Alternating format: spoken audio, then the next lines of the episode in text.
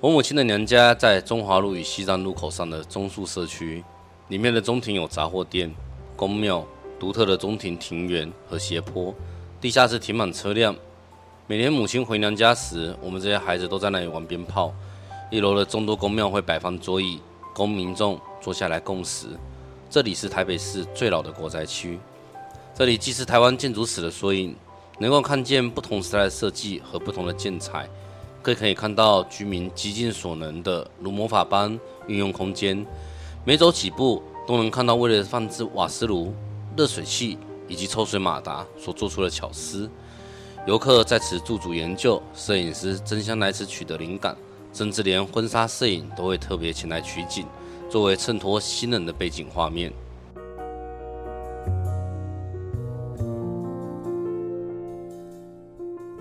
新闻荧光笔帮您画新闻的重点。Hello，大家好，我是 Nancy。经典杂志将在八月举办周年庆的展览。那么新闻荧光笔呢，特别计划了专访书籍《一方印记》的几位作家，谈家乡，谈人文情怀。刚刚大家在片头前听到的声音，就是我这集要专访的工地作家林立青。他在《一方印记》写家乡台北的南机场，形容南机场是台湾建筑史的缩影。那么今天就要来跟大家聊聊他的家乡南机场。Hello，立青，主持人。好，各位听众朋友，大家好。所以你小时候住过眷村哦？没有，我没有住过眷村。诶，我看整篇文章，就是你对于就是妈妈住的地方啦，描述的非常的详细。嗯，但是呢，其实不是眷村。啊，那不是。中树社区这边南机场，其实它跟眷村有一段距离。怎么说呢？因为呃，我们那个时候这里其实是所谓外省难民和本省难民。眷村通常是安置有军籍的户口人士，也就是说你会发现像呃《关键日记》里面可能是士官、士官长。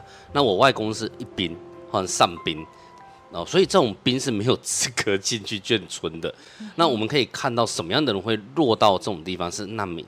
哦，那南机场当初会整建，就是因为有第一本省难民在八七水灾之后。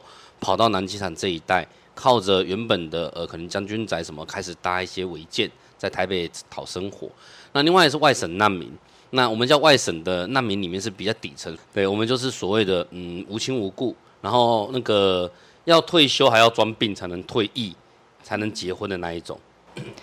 哎，我其实不太懂哎，难民，你的难民是讲说那个时候就是从大陆迁过来台湾。对，这叫难民吗？对啊，你说一九四九移民潮，可是我觉得那是难民潮，就是我们没有像、嗯、我们并我并没有接受国民党那一套。哦，我的认定是那个时候是逃难。我外公是在打仗的时候被抓军服，路边就被抓了。那辗转着被押到这边来，然后逃难，想说啊，如果要斗地主完蛋了，而且我打过仗，我有都我是站在对立面的那一边，所以跟着国民党逃到这边来。那逃到这边来之后无亲无故，在部队里面，呃，又没有办法得到比较好的待遇。我诚实的讲，那个时候他，呃，文化就是我们说的学历不高，爬不上去。在外省族裔里面，你学历不高，你就注定你没有未来性。所以他只能做一些像帮人家修鞋子、做清洁工这种的。那他会住的地方也比较特别，像南机场这边就很有趣。他其实如果你去看，他的阶级都比较低，也就是说，他不是我们印象中眷村那种士官长。好，军官位级、校级军官的孩子们住的地方，他们我们没有资格住在那种地方，我们是住在这种国宅，然后第二期、第三期在外面打工，然后凑钱买着。呃，我真的是第一次听到是这么复杂的背景，所以我才会误会说你小时候住在眷村。没有，因为我我我爸爸那边的话也是本省的所谓的呃难民，就是他原本是所谓有一点点的那个小产业，开个店家，然后开个酒馆。然后那种叫清茶，但是后来我记得没有错，在我阿公那一代家产败光，所以我的成长印象里面是我们叫岛内移工。简单来说，我爸妈都没有机会买房子，他们只能当蓝领，然后到处跑。因为你可以算得到，就是我的爸爸的妈妈，他那一边的话，就是他是在削铅笔厂，你知道吗？以前制作削铅笔机里面当女工，那都是很低薪的。那我外婆，你知道天桥上的魔术师，她那个时候是在里面扫厕所的。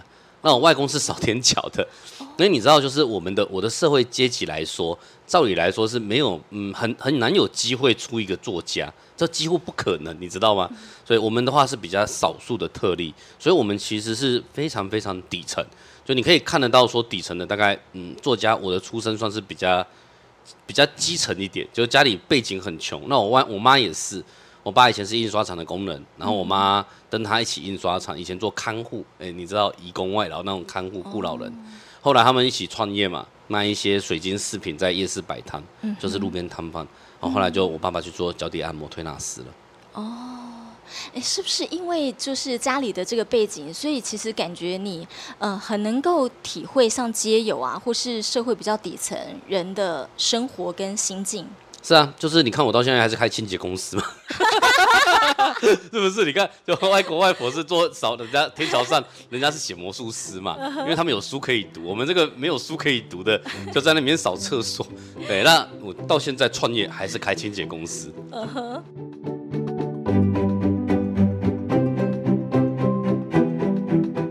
刚既然讲到说你们家没有想到会出一个作家，对，我看了你的一些文章，这也很好奇，哎，为什么你作文这么好？没有，那不是作文，因为我在我们是市场长大的孩子，所以市场把我们养大，我就会自然学到一些比较奇特的呃生活能力，比如说口才，我是先学会说话，才学会写字，呃，所以你会看到文字的口语流畅度很高，你在采访我的时候，表达能力和口条也算清晰。就是有这样特性，因为你这呃上一代他们就很苦嘛，可是到我们这一代就会开始比较灵巧一点，我们就会开始用口才，用呃观察，然后来思考怎么改变。我们是小商人出身，就是卖一些玉石啦，你知道以前卖水晶，然后什么生肖六合三合，虽然我们家后来都信基督徒，那我们之前是卖神明像啊，哦或者是生肖这些东西把我养大的。我觉得很少年轻人啦，我觉得你现在也算是呃年轻的，还没四十，还没四十。你现在采访我都还没四十。族群对，就我觉得很少人就是会对自己的家乡，然后会对自己的家族史的生活这么的了解。这样看了你的文章，嗯、呃，我在想你花了一些心力跟时间，特别去了解，或者是从小跟妈妈生活的时候，妈妈讲故事，你都把它记下来，对不对？他到现在还是每天讲。他有嘴巴，他每天还是会改改改。然后你都会把它记下来。哎，有些故事是你听三十次，你你你你刚好有能力写下来。像我很遗憾，就是我外公他是外省老兵，嗯、所以他其实讲话我是听不大懂的。哦、他讲话我会讲一些呃，我妈听得懂，我外婆听得懂，但我听不懂，完全听不懂他到底要表达什么东西。听了很多年还听不懂吗？对，后呃，因为我们其实我们所谓蓝领家庭，嗯，你会发现回娘家其实很少。就是每天的话，就是一到六都要工作，礼拜天要顾小孩，所以一年能回去没有几次，嗯、你知道吗？就我们这种小朋友也是丢在那种便宜的安亲班，呃，蓝领劳工嘛，就是上我这个时代年龄的缩影就是这样子啊。然后看能不能运气好，拔掉淘汰掉，读好学校，然后有没有机会翻身，哦，对嘛？那如果没有运气好，或者是就是资历不资质不好，很难有那个机会了。我是算运气比较特别，是。刚好遇到自媒体时代，哦，凭借着作家身份还有呃表达能力，然后翻上来。那现在有更新啦啊，像 YT 网红、抖音，对呀。但我觉得就是有些是一时的红而已啦，对啊，我觉得就是说要做长久，还是要像你这样很有理想理念。你在文章中改讲到了违章建筑改建的国宅典范，对，然后呃解决了社会问题，你可以讲一下这个部分吗？我们来到南机场的时候，其实它过去有一个很有趣的点，它以前是蒋经国和那个李国鼎时代。带着那个国庆大典的时候，也把华侨带过来，然后说：“看呐、这是我们的台湾同胞盖的房子。”你如果现在是从这边走过去看翻泥厂那边，它就有那个孙运璇、李国鼎啊，那个蒋经国，那历史课本上的那个上世纪人物的那种来这边讲这里多好，那确实好。因为我自己后来学土木，我们就看得出来它哪里了不起。第一个，你进来这边的时候，你会发现它其实很老旧，但它没有电线杆。诶。它电力地下化，是我刚才提早半个小时来逛一下。然后第二个是你要想哦，它那个时代是，呃，因为难民，然后居住问题太严重，所以这些房子虽然小，可是全部都有抽水马桶。哦，因为那个时候，时代对，因为南机场的历史要爬梳到日本时代，嗯、这里叫南机场，北机场是松山作战机场，南机场是后勤维修机场，在台北城一北一南。那日本人的想法是这边做维修后勤，他就会有一些维修后勤的军官，连到马场町都是军用地，从这里到马场町、青年公园这一片都是。那那既然那个时候国民党来接收之后，那他会怎么分配？原本的军用地就得国防部嘛，对吗？这样想起来是不是很很有逻辑？原本的军舍里面的呃日本军官呢，现在就住中华民国军官，对吗？就是将官他们会有这些宿舍住进去里面，包括方里长的都回原地。好，那老兵的话会怎么样？他们就会在将军或者是自己的长官的旁房子旁边的屋檐下搭违建。是这样子啊？那个时候就有克难街嘛，你听过吗？我没有听过。克难街就在这边后面，那个时候就是大家连着水沟啦什么的这样搭起来，因为那个时候真的很苦，苦到不行的，所以那个时候克难这边搭起来。那后来这边又因为台风，你知道那种乱搭的房子，几片木板搭起来。呃，我外公说过，他以前那个时候刚来，也有帮自己的同袍搭过，他们就会看将军宅里面的床板不要，就赶快拿过，然后门板拿来搭房子。那一个台风下去就全部泡掉了，那怎么办？国民党那个时候束手无策，觉得快要崩溃了，所以找了美国的怀特公司。我不知道你有没有听过，美国那个时候在台湾有个怀特公司，他来到这边之后考察，发现台湾有旧有的建材，然后要结合新式的技术，所以他教中华民国盖房子，盖出来的第一期房子就叫南机场一期建筑。那个时候是最现代化的建筑，你要把它想成那个时候南机场有多红，你就要把它想成比现在的捷运、共构、百货公司还要畅销。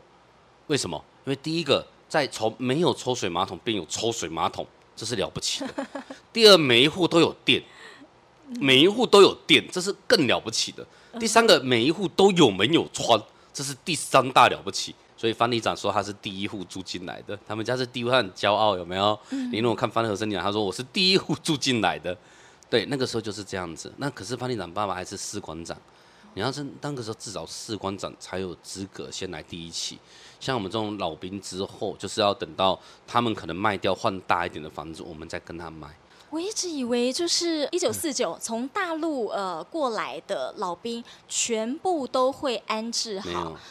所以其实有一些是住在这边的违建，然后还是自己搭的。是。而且这边其实融合，像你刚刚讲日日本的军官啦，哦，呃，还有我们自己这边的军官，然后老兵，就说，然后阶级地位分得这么的清楚，从居住就看得非常的清楚。很清楚啊！你看到方里长那边那个乐活园地，他是将军的宅地，武昌起义的将军，当然他可以分配到一栋嘛，还有四重的住的地方。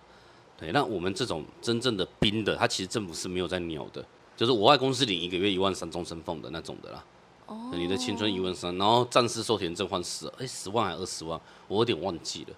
嗯。对，就是像这种等阶级的，你说，因为过去我们的教育里面不谈这个阶级，他会用一个叙事者的观点，那一定是呃掌权者。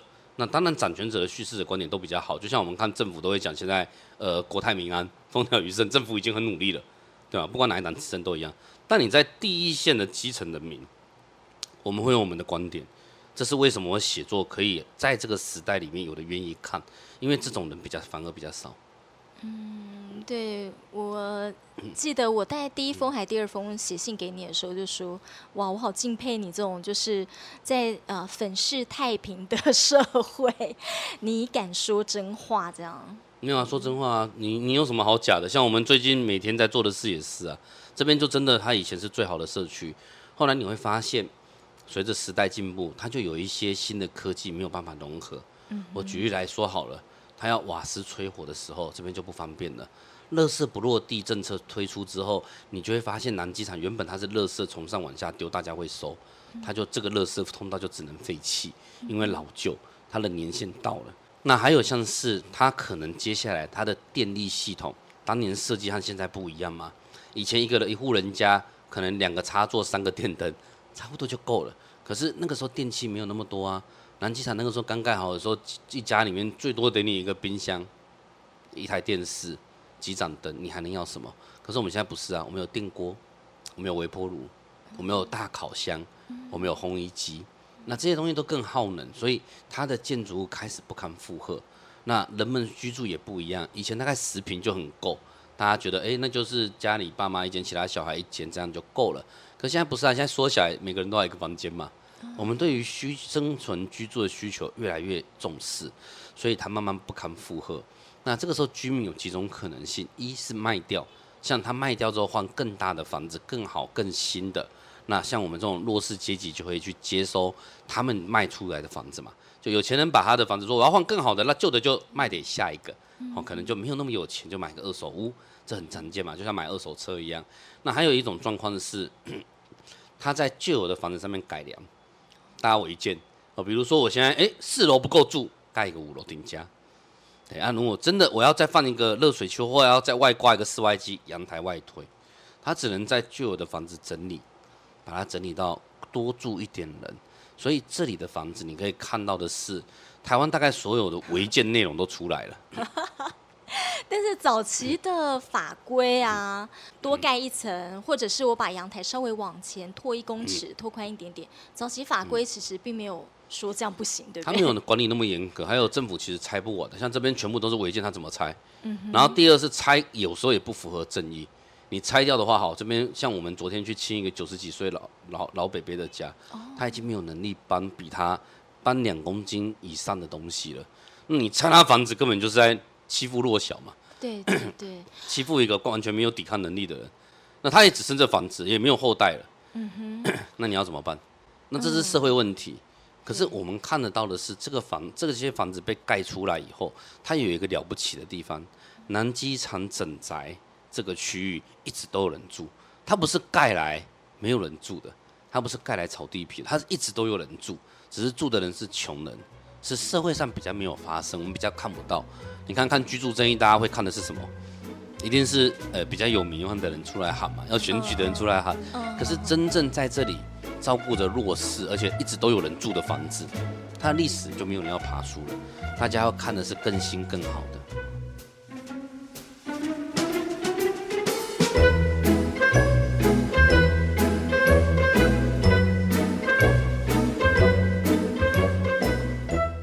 机场的问题算是蛮特别的。他现在就是一直都有人说要都更啊，可是都更的话，其实会造成这边的弱势没有地方可以住。这边有一半，有大概三到三到五层都是租屋的，也就是说，可能嗯，房子原本的主人搬到比较大的地方或别的地方了，那可是他在这里的房子租给弱势者来住哦，你可以看得到非常之多。这里的独居老独居老人、单亲的、身障的。精障的智障的比例是全中正区最高的，哦，你要知道这边这边只要骑车十二分钟，我就可以骑到总统府。中正区是黄金地段哎，没有天子脚下，就是和总统府同一个门牌的，嗯哼，叫一零零嘛，它的门牌编码邮地区要一零零的，但这边穷人最多啊，我就在这边，我就是我就是这边的后代，哦，可是我也告诉你，就是我其实没有办法住在这边的，对，我们后来是住在在。整个大台北到处租房子住，你为什么没办法住这？因为很简单，就是租不起，买不起，只能租房子，在哪边有工作就去哪边。身为劳动阶级，你一定是工作地点、工作时间很长，对吗？我们的后代也一样，就是工作时间会非常非常之长，你根本就是一个可能绝后孩子，不见得能够好好养大。对，像我妈以前，她就一天工作十六个小时，对，我到现在还是可以一天工作十七十八个小时。你文章也讲到，就是高龄化社会，国宅的中数社区有高龄问题，独居长者越来越多。这些很多的独居长者都是像你刚刚讲的，有些都是租房子在这边的这样子。是啊，Okay. 包括我现在带着弱势在这边工作，他们也是租这里的房子才租得起。OK，好，所以你刚才其实已经呃讲到了，就是我我其实有好奇，就是说，哎。嗯、先进的国宅为什么会变成了贫民窟？然后还被大家嘲弄是都市毒瘤。然后你以建筑的工程角度来看呢，认为这个外观显现了时代的差异，是建筑土木科系的活教材。是因为这边你可以看得到红砖的加强砖造建筑物，那个是当年美国怀特公司来到台湾的时候，他看到台湾人烧的红砖非常非常的好。我们那个时候日本人殖民带来的的建筑技术里面是红砖，它日本人砌砖砌得很漂亮。哦，你会看昭和时代的建筑，有没有鬼灭那个时候都有红砖红砖的房子。它要一直到了阪神大地震和东京大地震以后，才改为钢筋混凝土。可是台湾就没有享受到殖民母国这么先进的待遇，我们还是在烧红砖。怀特公司来了之后，就为台湾开了加强砖造。因为你们红砖做的太好了，所以先砌砖把砌了出来，我们再来灌柱子，然后再在砖的旁边继续灌浆，这称之为加强砖造。我们这边就是这种房子，台湾人盖的非呃，中华民国和国民党那个时候一学到之后，盖的非常的努力，非常的好。诚实的讲，他第一期南机场中那个这边叫中勤，盖完之后，他就盖第二期叫中树，然后再来再盖第三期。他就把建材这样一个一个盖完，然后希望可以帮助帮助更多人有房子。那这三个盖完之后，其实台湾人就已经很会盖房子了。对什么民生社区，你知道吗？嗯嗯。嗯对，民生社区其实他们这边的概念是一模一样，哦、是这边的人帮怀特公司盖完之后，就自己跑去那边也盖。哦，你可以想象为什么会一样？很简单，美国人先在中正区天子脚下盖了一个，那接着呢，他一定会去什么飞机场旁边盖嘛。中山机场旁边呢，南机场和北机场，所以它其实中枢社区有一点，嗯，比较不一样的是，它其实它的姐妹近亲是民生社区，但民生社区现在是很有钱很有钱人在住的。对。对啊，啊，我们这边就是贫民窟，它它像大地之母一样，它所有人都包容。你可以看得到这边什么样的东西，台湾有什么文化，它第一时间会出现。比如说我们现在这边，你会看到越南食物，你会看到东南亚食物非常多，你会看到福州面。你会看到云林的鹅肉饭，你可以走在这边看到所有美食的缩影在这边出现，对，而且他活得下来很厉害，因为就在他不远之处，你可以看得到全台北城最老的区艋甲在那边，他居然可以有一个夜市在中正区里面，这是很厉害的。我刚才稍微逛了一下附近啊，因为其实我很久没有来万华，对，我逛了一下附近，然后哎，对，有一条呃美食街，就是现在其实已经很有名了，对不对？很多人其实南机场已经也是变成年轻人，甚至外地年轻人过来朝圣的地方，会觉得是一个很时髦、很流行、很文青的地方。因为越在地就越国际，因为民生社区说真的，你今天你今天去其他国家，你也看得到一样的东西。你会看到一模一样。我举例来说，你去信义区好了，你知道我去一个国家的时候，觉得和信义区嘛，就是泰国。你在泰国的地铁站旁边的百货公司，就和信义区百货公司连专柜内容卖的都一样。我去马来西亚也觉得，怎么好像和我们的一零一双子星大楼和一零一为什么这么的像？就整栋楼都刚刚都赶快完全一模一样的感觉。可是你到南机场，它是独一无二的。对，它是独一无二的，只有他在这边。可以看得到这么独特的东西，看到什么？福州面，为什么有福州面？呃，福州人之前有呃迁移过来住。因为在整个台北城的历史里面，大清帝国时代最有名的美食就是福州面。那个时候是最高级有钱人在吃的是福州面。怎么在面？怎么可以吃面条？里面还有丸子，还会切小菜、卤菜。那个对台湾来说了不起，太独特了。所以。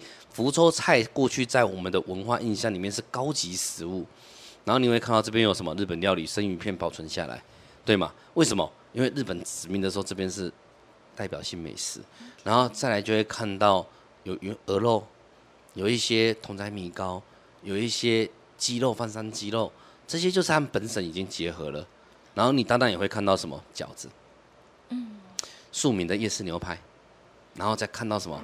看到我们现在东南亚的食物出现，东南亚是因为近年来就是一些看护搬过来嘛？还有东南亚配偶，越南越南新娘，我们叫越南新娘，其实叫新住民，对吗？那他们会在这边落脚，还有在老城区里面，中正、万华、大同，他们比较有机会凭借着自己的努力顶下店面哦。他们的学历国，我们台我们中华民国不承认嘛，所以他们只能怎么办？从事小生意来自己翻身，累积财富。这是一个更公平、更残酷、更赤裸，可是也更直接的方法。所以其实我呃往好的想的话是说，呃，它美好的一面是这边其实也是一个很多元文化包容的一个地方。那你自己最怀念的、最喜欢的滋味是什么？如果你问我在这边最喜欢滋味，我会觉得是季节性变化。其实我很喜欢在这边吃水饺。啊，那个时候我外公，我记得他在我当兵的前两天，我们就在这边。他那个时候已经八十几了，然后跟我说就是要吃这个，然后沾点辣，然后吃一吃，然后之后会怀念当兵的滋味。其实我觉得当兵滋味怀念吗？还好，可能拿到南机场就会怀念外公，因为他已经不在了。所以我有的时候定期就跑过去吃一下水饺，然后加一下点一些小菜，然后想一想他怎么那么喜欢吃这种小黄瓜呢？然后慢慢的年纪越来越大，发现哎，原来真的好吃。